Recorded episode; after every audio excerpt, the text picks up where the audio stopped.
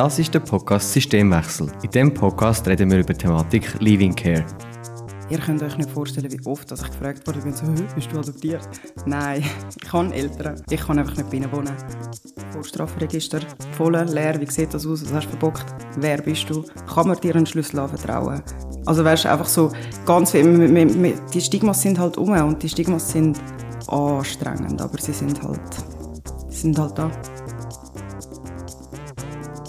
Ich begrüße euch ganz herzlich zur dritten und letzten Folge mit Care-Lieberinnen von unserem Podcast. Heute haben wir die Lou hier bei uns. Die Lou wird einerseits von ihren Erfahrungen erzählen und andererseits wird sie uns die Stiftung Quality vorstellen, die auch unsere Auftraggeberin ist. Und wie immer wünschen wir euch viel Spaß beim Zuhören. Hallo Lou, wir begrüßen dich ganz herzlich in unserem Podcast. Wir kennen dich ja schon, aber vielleicht magst du dich auch noch gegenüber den Zuhörerinnen vorstellen. Ja, ich bin Lu, 24, ich bin Carelieverin und freue mich, da zu sein. Ja, wir sind von mega froh, bist du hier.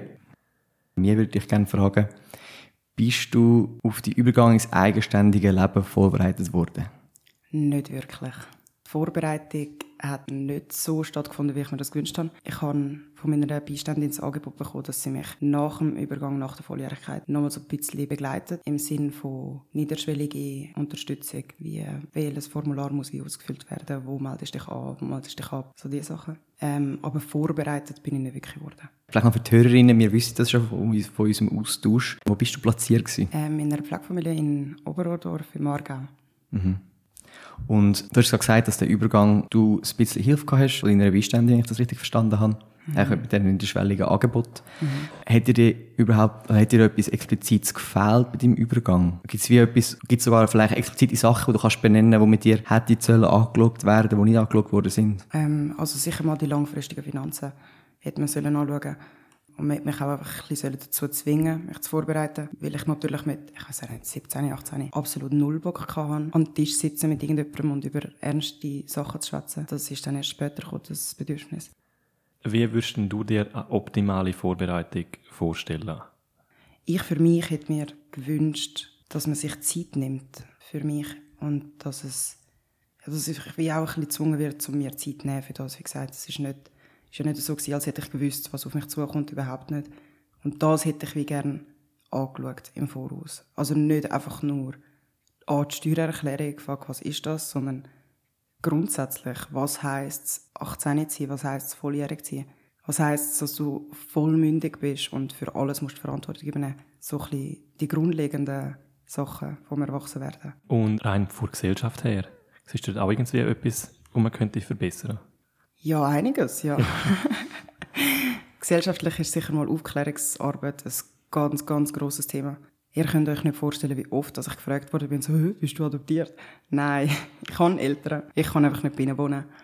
Und rechtlich natürlich, dass es nicht so extrem schwer ist, aus dem Heim oder aus der Pflegefamilie zu kommen und jetzt einfach jedem Sozialamt aufs Neue müssen zu erklären, wieso dass du keine Eltern hast oder wieso dass du während deiner Lehre Geld brauchst zusätzlich.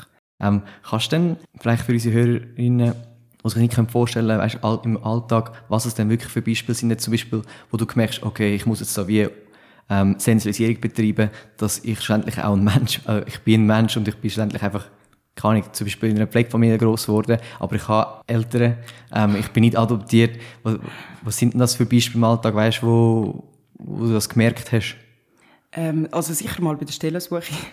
okay. so Lehrstellen und, und, und. Bei der Stellensuche ist das immer wieder ein grosses Thema. Sobald man hört oder sieht, oder wenn man meinen Lebenslauf liest, man sieht, ich bin in Heims gewesen, man sieht, dass ich dort irgendwo mal ein paar Wochen nicht in der Schule bin und, und, und. Und das dann den Leuten so zu erklären, dass sie checken, dass nicht du unbedingt der Schuldtragende bist oder einfach, also es ist ja wie nicht, man kommt ja nicht nur ins Heim, weil man Scheiße baut, sondern es gibt ganz viele verschiedene Gründe. Und das dann irgendwie den Leuten so verständlich zu machen, dass es auch dort ganz viele verschiedene Individuen gibt. Ich arbeite mittlerweile in einer Anwaltskanzlei und es kommt mir mittlerweile recht zugute, dass ich so ähm, in einem Heim bin. Einfach halt erlebt habe, was ich erlebt habe. Weil es gibt mir, ich sage jetzt mal, einfacheres Verständnis für ganz viele Fälle, die wir haben. Ist aber am Anfang, was mich angestellt haben, ein grosses Thema gewesen, weil sie schon auch haben wissen, so, okay, Vorstrafregister voll, leer, wie sieht das aus, was hast du verbockt, wer bist du, kann man dir einen Schlüssel anvertrauen, Also weißt einfach so ganz die Stigmas sind halt um und die Stigmas sind anstrengend, aber sie sind halt, sind halt da. Also ich weiß nicht, mein Chef hat, wann du das gesehen? Ich habe ihn mal mitgenommen ähm, in den Ausgang, beziehungsweise einfach nach dem Schweizmatch. Und dann ist er so mitgelaufen und ich habe ein paar Leute Hoi gesagt, die ich kenne von früher oder auch einfach, die ich kenne von Zürich. Und er hat dann so einen Spruch gehen wie, ah oh krass, das könnten alles Klienten von uns sein. Und das ist dann schon so, äh, ja, ich kenne sie vom Heim, aber muss man das jetzt, also es ist halt wie so, mit dem habe ich mich ein bisschen Mühe. Mhm. In unserem Vorgespräch hast du wie noch erwähnt, dass das Allgemeinsystem in der Schweiz auch noch ein Problem hat. So, in der Schweiz ist alles sehr familienbasiert. Alles richtet sich immer nach Familie, auch in der Politik. Überall ist das Schlussargument immer Familie. Also ich kann nur aus meiner Perspektive reden, erzählen und schwätzen. Und was ich immer mühsam gefunden habe oder immer schwierig gefunden habe, was für mich einfach nie Sinn ergeben hat, ist das Familiensystem an sich. So, weil logisch habe ich eine Mutter, logisch habe ich einen Vater, aber so das hat halt wie nie zusammen funktioniert. Und dann kommst du aber in so eine extrem intakte Vorzeige-Dorffamilie und du kennst das gar nicht. Wie willst du dort reinpassen? Und wie, also wie soll denn das gehen? Das habe ich, habe ich schon immer mega schwierig gefunden. Und auch irgendwie einfach immer komisch. Ich habe mich nie wohlgefühlt in dem. Obwohl ich sehe, dass es, dass es das braucht und dass es andere Kinder gibt, die sich das unglaublich fest wünschen, ist es für mich mega schwierig zum Handeln. Ähm, ein weiterer Punkt, den ich auch mega spannend finde, ist, wir haben auch viel gelesen von dieser Jojoisierung. Also es gibt recht viele Jugendliche, die jetzt zum Beispiel in einem Heim sind und dann finden, ah, ich will endlich selbstständig sein, will rausgehen, will mein Leben leben. Und dann sind sie draußen und dann merken sie recht schnell, okay, es ist zu früh oder mir fehlt das, das oder das. Und die wenden dann auch dann wieder zurück ins System, wo sie merken, okay, dann habe ich Struktur, geschützten Rahmen. Und das geht oft nicht. Und das hast du auch schon erlebt, hast du uns erzählt. Ja, das stimmt. An dem Punkt, wo ich mich angefangen habe, überfordert zu fühlen, mit etwa 20, was mir angefangen hat, über den Kopf zu steigen und über den Kopf zu wachsen vor allem, ähm, habe ich einen Antrag geschrieben, dass sie mich wieder aufnehmen, sonst ist echt nicht mehr gegangen. Das ist mega schlimm. Weder für eine Ausbildung, noch für bis ähnlich wie assoziierte Plätze, noch für externe Betreuung, weil ich ja schon aus dem System draussen war. Und dann wieder Hilfe vom System bekommen, ist nahezu unmöglich. Mhm. Ich muss vielleicht noch dazu sagen, dass die Studie also ich habe sie gerade nicht ähm, griffbereit. Dann sie sonst nachher auch noch in die Folgebeschreibung rein tun.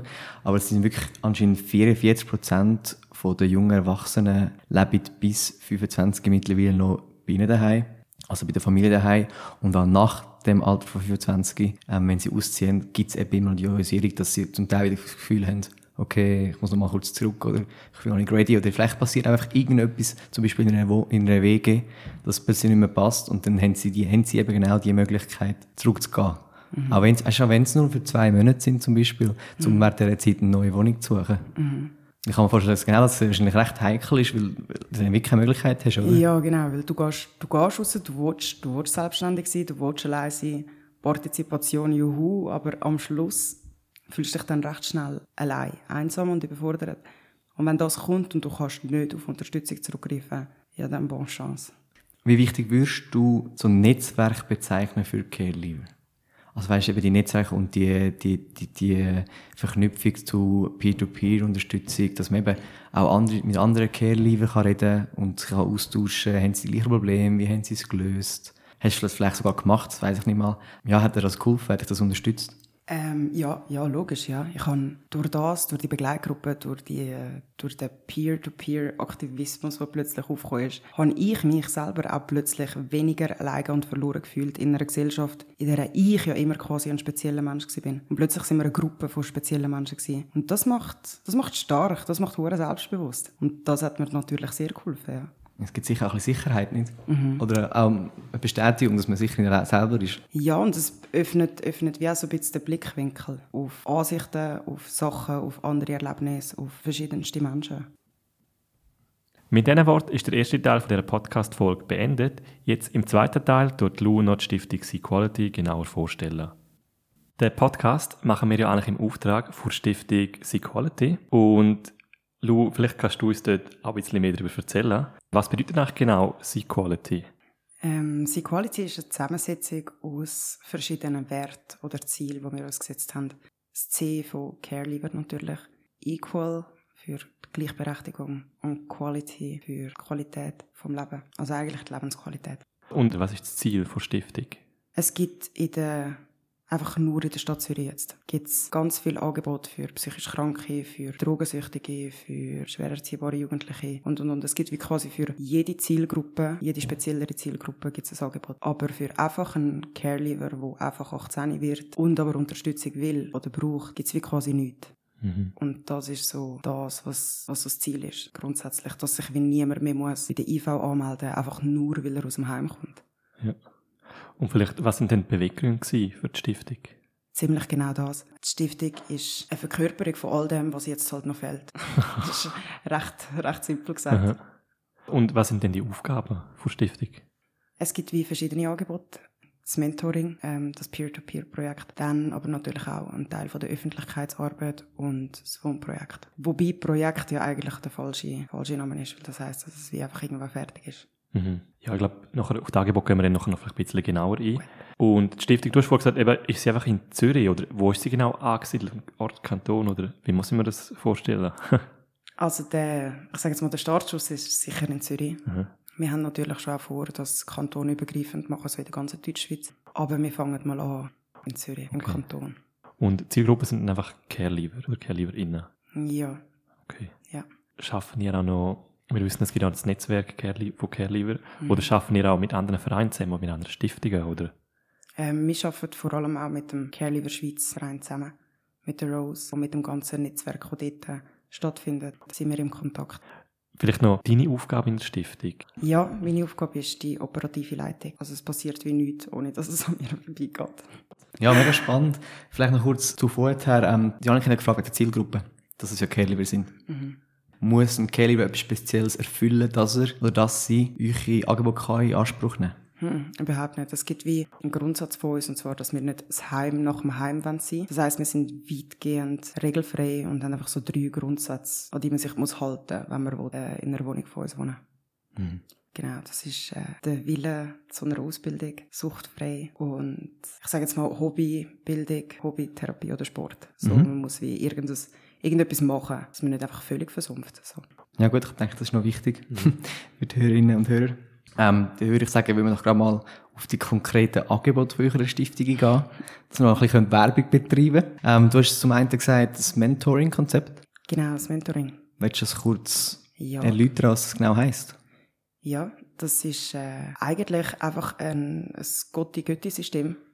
Recht einfach.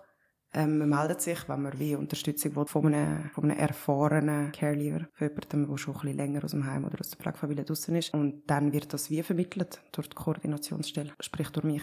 Und das ist eigentlich basierend eigentlich wirklich auf Unterstützung auf allfällige Fragen, die gerade anstehen.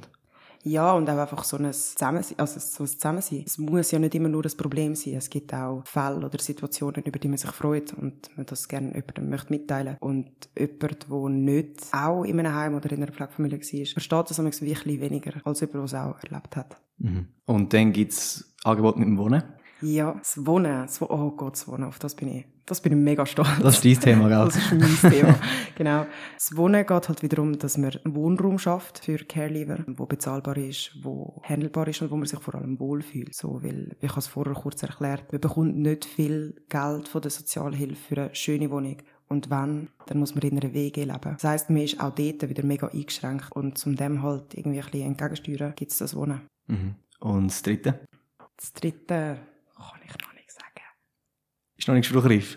Also, dann ist noch nicht spruchreif. Aber dann werden wir noch von dem hören. Ich hätte aber noch schnell eine Frage zu den Wohnungen. Sind das, oder kann man das schon sagen, sind das Einzelwohnungen, WGs? Also es sind sicher Einzelwohnungen, aber auch mit Möglichkeit zu einem Gemeinschaftsraum. Man kann zusammen sein, man muss aber nicht. Kannst du uns mal so wie das visuell darstellen, wie das Angebot von A bis Z abläuft euch? Ja, also man ist, sagen wir, 17,5 und dein Beistand sieht oder merkt, hey, ich habe nicht so viel Zeit, um dich vorzubereiten auf die Selbstständigkeit. Es gibt aber Leute, die das machen und das gerne machen und Zeit für das haben und sich Zeit für das nehmen. Ähm, und dann kommt wie eine Anfrage für ein Mentoring. Und das kann ja wie schon vor, ach, vor dem 18. Lebensjahr anfangen. Genau für so eine Vorbereitung. Dann wird aus dem Mentorenpool wie ein Match gesucht für den Careleaver. Und in dem Moment gibt es wie einen Auftrag für ein halbes Jahr. Und sobald das, und man macht natürlich Zielsetzung, so, hey, was soll angeschaut werden? Was möchtest du, was möchte ich? In welchem Rahmen sieht man sich? Wie viel Mal in der Woche? Und, und, und. Und nach einem halben Jahr gibt es wie eine Standortbestimmung in dem Sinn. Wenn wir das weiterführen, wenn wir nicht. Und sagen wir jetzt, der 17-Jährige wird 18, weiss, kann nicht zu seinen Eltern zurückwohnen, aus was für Gründen auch immer. Dann kann der sich quasi wie anmelden für das Wohnen. Und zwar in dem, dass er es direkt macht, Mhm. über den Mentor. Wie betreiben ihr das Matching? Das sind mir noch Wunder. Durch Gespräche. Durch Gespräche? Ja, logisch, es geht immer alles nur mit Kommunikation. Mhm. Also eigentlich Gespräch zwischen dir und der Person, die will, euch das Angebot also will. Genau, ja, es ist halt wie die Frage, ich meine, wenn es eine 17-Jährige ist und sie fühlt sich nicht wohl mit Männern, dann gebe ich ihr keinen Mentor, sondern eine Mentorin. Also es ist wie, es gibt so gewisse Rahmen oder Rahmenfragen, die, die geklärt sein. Mega cool, dass ihr das auch bedenkt. Ähm, es hat der Janik ja vorher gerade gefragt, wie die Wohnungen genau aussehen. Ähm, und du hast gesagt, dass ihr gestartet habt in Zürich und dass es momentan auch wie in Zürich Start ist, aber eigentlich die Motivation dahinter ist, wenn ich, korrigierst mich, wenn ich etwas falsch sage, ähm, dass Deutschschweiz eigentlich mehr oder weniger auch das Ziel ist. Haben ihr momentan auch Wohnungen in Zürich? Oder wie ist es jetzt, wenn sich zum Beispiel jemand von Luzern meldet? Hätte er auch die Möglichkeit, unter Umständen jetzt schon in Luzern eine Wohnung zu finden? Oder sind ihr im Aufbau und das wird wie später kommen und jetzt haben ihr momentan eine Wohnungen sicher schon mal in Zürich? Ähm, wenn, jetzt, wenn sich jetzt jemand von Luzern meldet, dann würde ich natürlich auf das Netzwerk in Luzern verweisen. Und natürlich aber auch sagen, dass wir gerne unterstützend mitwirken, falls das Netzwerk dort wie noch nicht die Möglichkeit hat, um so Wohnangebot anzubieten. Ich würde das jetzt dort nicht einfach direkt umsetzen, sondern wirklich Rücksprache halten mit der verantwortlichen Person. Mhm. Und jetzt vielleicht noch eine ganz wichtige Frage, zumindest für die Fachpersonen. Ist das Angebot kostenpflichtig? Oder auch für? Carelever. Sorry, und für Carelever, ja, das ist recht. Nicht für den Carelever. Das heißt insofern, dass wir Auftrag annehmen von Beistand und Beständinnen. Und das geht dann wie über die Auftragserteilung. Das heißt, es muss wie eine Kostengutsprache vorliegen und, und. Aber nicht fürs Mentoring, sondern nur fürs Wohnen. Gut, dann würden wir auch schon langsam zum Schluss kommen. Ich möchte das vielleicht nochmal schnell zusammenfassen oder schnell durchspielen. Zum Beispiel, ich bin jetzt, wäre jetzt ein Care-Leaver. Und was mache ich jetzt oder wie kriege ich Unterstützung vor Stiftung oder kann ich das überhaupt auf direktem Weg Kontakt aufnehmen oder jetzt, wenn ich jetzt einen Beistand oder Beiständin hätte, müsste ich den Kontakt aufnehmen oder ist beides möglich? Nein, das Ziel, unser Ziel ist sogar, dass sich Carelever selber meldet. Dass es eben nicht von einer Fachperson vermittelt oder empfohlen wird, sondern dass jemand von sich aus sagt, so, hey, okay, krass, ich möchte die und die Hilfe, weil ich sehe, das macht Sinn. Und wenn ich jetzt die Seite wechsle und wenn ich jetzt eine Fachperson wäre, kann ich dann auf, auf eure Stiftung zukommen und sagen, hey, braucht ihr dort Hilfe? Wäre das auch möglich? Natürlich. Okay. ist dann einfach die Frage, in welchem Rahmen wir dir dann tatsächlich können helfen können. Ja, klar. Und wie nehme ich am besten Kontakt auf, jetzt aus beiden Ansichten? Wir haben das Geschäftshandy, wir haben alle eigene Geschäftsmailadressen. Es gibt Instagram, wir sind auf LinkedIn, wir sind überall. Gerade wollte fragen, wie findet man die Stiftung online? Ihr habt Instagram. Willst du vielleicht kurz euren Instagram-Namen sagen? Sequality.stiftung. Und das sind ihr auf LinkedIn, hast du gesagt? Sehr wahrscheinlich mit dem gleichen Namen, oder? Genau. Perfekt. Und gibt es eine Möglichkeit, wie man die Stiftung kann unterstützen kann? Ja, natürlich finanziell und mit vielen weiteren Ideen oder tatkräftigen Mitmenschen. Und du hast vorhin noch gesagt, ich muss gleich noch auf das zurückkommen, dass eigentlich euer Ziel ja ist, oder eure Motivation, also ich würde euch wünschen, wenn Carelever sich selbstständig würde melden. Aber gehen wir mal davon aus, dass ein angehender Carelever oder angehende Careleverin nichts von dem weiss.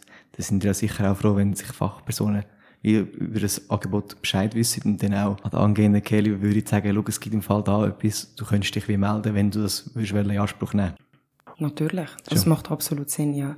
Wir sind im Moment auch mit ein paar Institutionen am schauen, dass wir uns direkt dort vorstellen können, schon bevor die Jugendlichen austreten. Also ihr habt sogar vor, eigentlich in die Institutionen reinzugehen und dort go, euch go bekannt machen. Ja, weil, also man kann ja vom Angebot wie keinen Gebrauch machen, wenn man nicht weiss, dass es gibt. Am Schluss würden wir dir, Lou, noch gerne noch die Bühne geben. Und vielleicht willst du noch ein Statement abgeben, unsere Zuhörerinnen. Dann würde ich gerne auf die Akzeptanz hinweisen. So, ganz allgemein. So, du musst es nicht gut finden, du musst es nicht schlecht finden, du musst es nicht gerne haben, du musst es nicht hassen, akzeptiere es einfach. Ich glaube, das ist das, was ich immer allen sage. Kann ich unterschreiben. Finde ich super. Hey, danke vielmals, bist du bei uns gewesen. Es hat mega Spass gemacht. Cool, dass du dich so öffnest für die Thematik. Und ich glaube, ich, glaube, wir können, ich kann vielleicht gar nicht auch reden. Ich glaube, du machst einen riesen, hast einen riesen Impact für die, für die ganze Thematik. Und ich glaube, deine Arbeit, die braucht es wie und bringt eigentlich schlussendlich das ganze System weiter. Ich hoffe es, ich hoffe es, das ist das Ziel. Danke vielmals für die Einladung. Gerne. Das ist das letzte Gespräch, das wir im Rahmen unserer Mini-Podcast-Serie geführt haben mit einer Care-Leaverin. Mischa, was nimmst du mit? Mm, Was mir jetzt heute wieder aufgefallen ist, ist das Thema von der Jojoisierung, das Lou angetönt hat. Ähm, auch sie hat erwähnt, dass sie ja eine Institution angeschrieben hat, ob sie wieder würde können aufgenommen werden Dass sie einfach gemerkt hat, ja, ich brauche wieder mehr Strukturen. Ähm, und ich finde es also, es ist eigentlich noch spannend, dass es wirklich jetzt bei allen drei zum Thema geworden ist. Genau, weil gewisse Kantone sind jetzt ja dort auch schon dran. Wir schon, also Miriam hat es wie angeschnitten, sie hat ja schon bis 20 in der Institution bleiben. Stimmt, stimmt. Das ist auch schon ein Zeitchen her. Und gewisse Kantone haben es jetzt auch schon aufgeschraubt. Und das Ziel ist halt, dass es wie schweizweit. Das sollte das Ziel sein, ja. Genau. Was hast denn du für einen Punkt? Im Weg mehr klar, jeder Care-Leaver, jede Care-Leaverin ist unterschiedlich, das ist klar. Aber gleich sehen wir so Muster, die sich immer wieder zeigen, jetzt nur schon bei diesen drei Care-Leaverinnen, die wir interviewt haben. Jetzt beim Lebenslauf ist jetzt bei Lou auch wieder das Thema gewesen. Das haben wir bei Miriam schon gehört. Oder halt nur schon das Thema Familiensystem, wie wichtig es ist, dass man einen Rückhalt hat und vielleicht einfach mal einen Gedankenanstoß an die ZuhörerInnen, vielleicht vor allem an die Fachpersonen oder allgemein mal zurückdenken, wie fest dass man auf sein eigenes Familiensystem zurückgreifen hat müssen, wenn man eins hat natürlich. Und was mir auch noch aufgefallen ist, ist, jetzt alle drei Kerliverinnen, die wir interviewt haben oder wo wir das Gespräch geführt haben, habe ich gefunden, sind mega fest selbstreflektiert gewesen. Mega. Mhm. Und das habe ich mega bewundernswert gefunden. Aber ich möchte denken, so, ah, okay, reden mit einer Fachperson, mit einer Arbeitskollegin, mit einer Mitstudentin. Es hat sich wirklich so angefühlt. Und zwei von ihnen sind jetzt natürlich auch Fachpersonen im sozialen Bereich.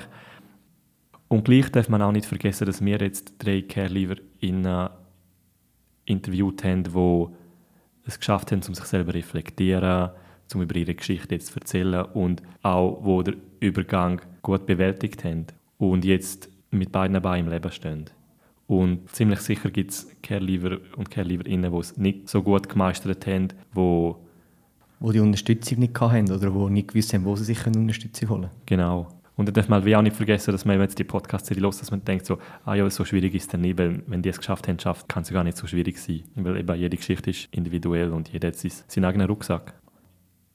Und in der nächsten Folge werden die Janik und ich die letzten drei Folgen nochmal besprechen und vor allem auf Unterstützungsmöglichkeiten hinweisen, die Stand heute in der Schweiz vorhanden sind. Danke fürs Zuhören und bis zur nächsten Folge.